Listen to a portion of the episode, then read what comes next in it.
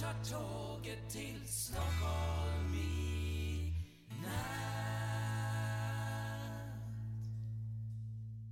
Hola, ¿qué tal? Soy Dani y esto es Haciendo el Sueco. Soy, bueno, este es el, podcast donde cuento cosas de mi vida, cosas de Suecia, cosas de política, cosas de tecnología y cosas de todo un poco. Pues bien, hoy es 26 de septiembre de 2018 y bueno, han pasado un par de días desde el último podcast que grabé. Ayer llegué de Soderham y me paré por el camino a hacer, hacer unas fotos y unos vídeos a un, unos lagos que hay de camino y bueno, eh, si los quieres ver, pues te recomiendo que entres en mi cuenta de Twitter, arroba proteusbcn, y verás en, media, que verás las fotos y vídeos que he ido colgando. me encontré con una cabaña que daba un. que parecía sacada de una película de terror. Eh, luego encontré una islita pequeñita que estaba en medio del lago. No fui a la isla, podía haber ido porque había una barquita que la podía haber cogido y haber remado pues unos cuantos metros y acercarme a esa isla.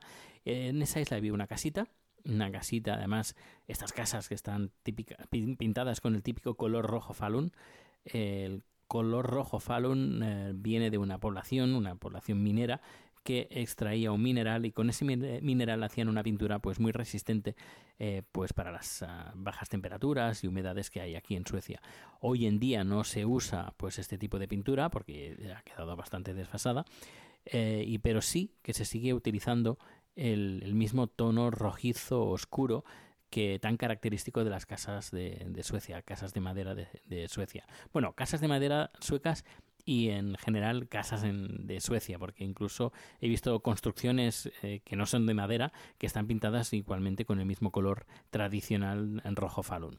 Bueno, pues bien, hice eh, pues algunas fotos, algunos vídeos, la campaña, la cabaña, perdón, que de esa que parecía sacada de una película de terror y y nada, eh, luego llegando, llegando ya a Estocolmo, que tenía que aparcar cerca de, la oficina para descargar pues el montón de cajas y cámara y de todo que llevaba, y no lo pude hacer porque el centro de Estocolmo, el Gamla y el Parlamento estaban cerrado a, de, todos los accesos, eh, cerrados en, para pasar en coche.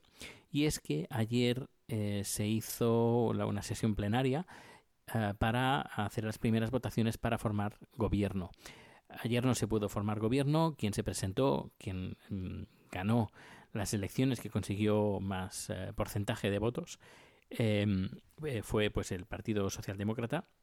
Eh, capitaneado por Stefan Löfven y nada, pues el ¿qué pasó? Pues que no salió elegido. Ahora es un, un representante del partido del partido de los moderados que, que, tiene que formar gobierno y ahora pues supongo que eh, estará intentando hablar con las demás eh, las demás los demás partidos políticos y aquí es cuando creo que va a ser un poquito complicado porque si el grupo de la derecha se une eh, no, no, puede, no, no, consiguen el, más del 50% de los votos. a no ser que pacten con el partido de extrema derecha, los demócratas suecos. A ver, digo extrema derecha desde el punto de vista de un sueco. Pues bien, eh, hay un par de partidos políticos, el Partido de Centro y el Partido Liberal, que han dicho que si el Partido Moderado pacta con la extrema derecha, pues ellos no van a votar a favor de, formar gobierno con, los partidos con el Partido de los Moderados. Así que eh, se prevé pues unas semanas intensas de discusiones políticas. Ya os mantendré informado, eh, pero bueno, he estado estos días bastante liado con el tema del trabajo. ¿Qué más? ¿Qué más? Eh, bueno, decir que el... Ah, sí, eso lo quería enlazar. Quería enlazar esto con, con ah, ciertos comentarios que recibo de vez en cuando en Twitter, eh, y no solo en Twitter, sino incluso en mi canal de YouTube, donde hablan pues de que Pedro Sánchez es un presidente ocupa. Eh, la verdad es que puede gustar o no a Pedro Sánchez, a mí la verdad me da absolutamente igual. Eh, Pedro Sánchez, no me es completamente indiferente, eh, porque no, no, comparto ninguna afinidad política por ningún partido español. Eh, estoy viviendo en Suecia, tengo otra realidad y tengo otras preocupaciones como para estar preocupándome por, por a quién votaría en España. Pero bueno, lo, que sí, sí que no quita, pues de, de ver las cosas que pasan y quejarme de una cosa o de la otra o de lo que sea, de, dar mi opinión, no tiene nada que ver. Pues bien, eh, más de alguna persona me ha dicho, ya, pero es que eh, Pedro Sánchez es un presidente ocupa porque no ha salido seleccionado por, lo, por los votos y, y claro, pues eh, que no tiene la mayoría. Y claro, eh, tampoco Rajoy tenía la mayoría. Recordemos que se tuvieron que celebrar dos elecciones en España y que incluso al final las segundas pues tuvo que pactar no solo con el con Ciudadanos, sino que creo, si no me equivoco, fue con el PNV y o el PNV. ¿Y qué pasó? Pues que al final consiguieron pues poder investir a Rajoy y lo que ha pasado con Sánchez, pues ha pasado lo mismo. Eh, Rajoy perdió la confianza de los partidos o de parte de los partidos que le habían dado apoyo y pues, eh, pues al final Sánchez se proclamó presidente. Pero eso no es que sea ni legal, no haya hecho nada, nada malo, sino que directamente han seguido las pautas que, que dice la Constitución y que dicen los, los cómo funcionaría el Parlamento y por mucho, pues eso, por mucho que guste o deje de gustar a una persona u otra, eh, el procedimiento ha sido legal y para nada es eh, el Pedro Sánchez es un ocupa. Ocupará, eh, gustará o no gustará la política, pero decir que es un ocupa, pues me parece faltar a la verdad y, y, no ser realmente real, valga la redundancia, de, de, lo que ha pasado, porque si ha perdido la confianza Rajoy con los otros partidos políticos, pues bueno, y ahora lo ha conseguido el PSOE, pues es, es lo que hay. Y, y bueno, pues eh, no, no, es que esté haciendo nada, ilegal. Pues lo mismo está pasando aquí. Eh, si el, Partido Socialdemócrata que ganó, que ganó las elecciones, que tuvo eh, un porcentaje más alto, pues seguramente a lo mejor no eh, esté en el gobierno, que podría ser y no pasa nada, nadie se rasca las vestiduras ni nadie va a decir que el, si por ejemplo el partido de los moderados que quedaron segundos eh, pues al final consiguen el parlamento pues vaya Aquí nadie va a decir que el señor que pongan del partido moderado es un ocupa porque no ha conseguido la mayoría. Pero lo importante no es conseguir la mayoría en los votos, sino conseguir la mayoría eh, parlamentaria. Hay un podcast muy interesante, si te gusta y quieres saber exactamente lo que pachó, y, ahora entenderás por qué digo así, lo que pachó, porque eh, hicieron un capítulo, el podcast es eh, todo esto es... no. Eh, eh, esto es política. No, ay, ahora no me acuerdo el nombre. Ah, por favor. Todo esto es política. A ver. Esto también es política. Ahora, eso. Esto también es política. Repito, ¿eh? esto también es política. Es un podcast de política y un capítulo que se titula, es ese que me acuerdo, eh, ¿Qué ha pachao? Pues ahí encontrarás eh, pues toda la información del por qué eh, Rajoy pues tuvo que salir y porque Sánchez pues eh, es el presidente de bueno el, primer ministro de, España o presidente no sé bueno pues lo, lo, muy recomendable. Y hablando de podcast ya enlazando enlazando eh, te recomiendo que escuches el podcast Podhanger es un podcast que descubrí hace poco y que me invitaron en el primer capítulo de la segunda temporada de eh, Podhanger.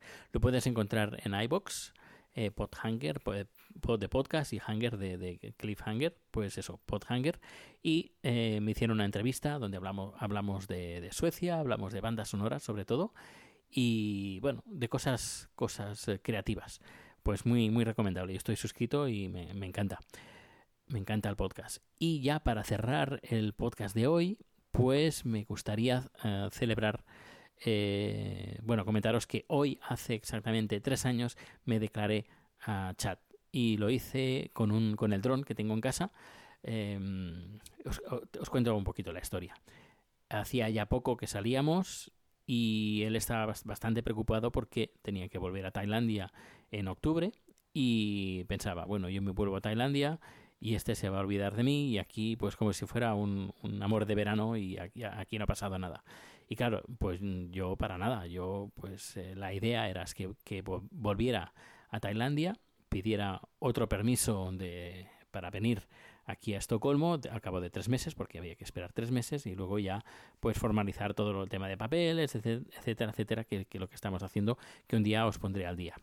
Pues bien, eh, como él estaba muy preocupado, llevaba varios días pues bastante triste y dije, ostras, tengo que hacer algo para que vea que, exacta, que vamos en serio, que no, esto no es eh, esto no es algo de un- no es un amor de verano, sino que es algo mucho más serio y mucho más profundo y que, que esto lo quiero tirar para adelante porque es una persona que vale la pena y que, que es una persona fantástica y es mi media naranja.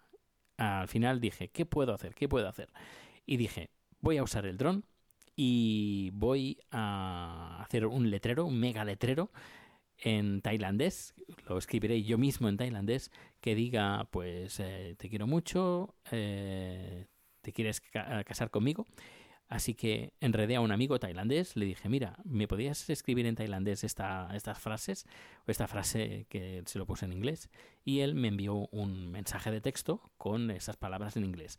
Lo que hice fue una foto, una foto de la pantalla y a partir de ahí pues lo pude ampliar, ampliar el texto. Compré, eh, ¿sabes esos manteles de papel que van en rollos? Pues nada, compré un par de esos rollos y empecé a pintar. Y, y claro, lo- cuando pintas letras muy grandes es muy normal que cuando es un texto muy largo, pues que haya letras que más pequeñas, más grandes, eh, que te, te decantes hacia abajo, hacia arriba, y yo quería que se viera bien y que estuviera bien bonito. Así que eh, hice una especie de cuadrícula en, en lápiz, eh, luego pinté las letras eh, dentro de esa cuadrícula y todas tenían el mismo tamaño y además la misma distancia entre letra y letra y al final pues después del lápiz lo pinté con, con pintura de color negro. Salieron pues eso, dos rollos, creo que son uno, un rollo y un poquito más, creo que fueron como 12 o 14 metros de, de largo el letrero y nada, eh, un amigo, Giovanni, él se encargó pues de, de poner esta este, este papel en el suelo en un campo de fútbol y yo con chat estábamos con el dron, que el dron pues tiene una pequeña, bueno, el, el, control remoto tiene una, una pantalla donde puedes, que puedes ver lo que está captando la cámara que está acoplada al dron. Y eh, pues nada, pues subimos el dron, le dije, mira, que te voy a enseñar el dron, cómo funciona, bla, bla, bla. Mientras mi amigo Giovanni pues estaba, estaba ah, poniendo el papel en el suelo.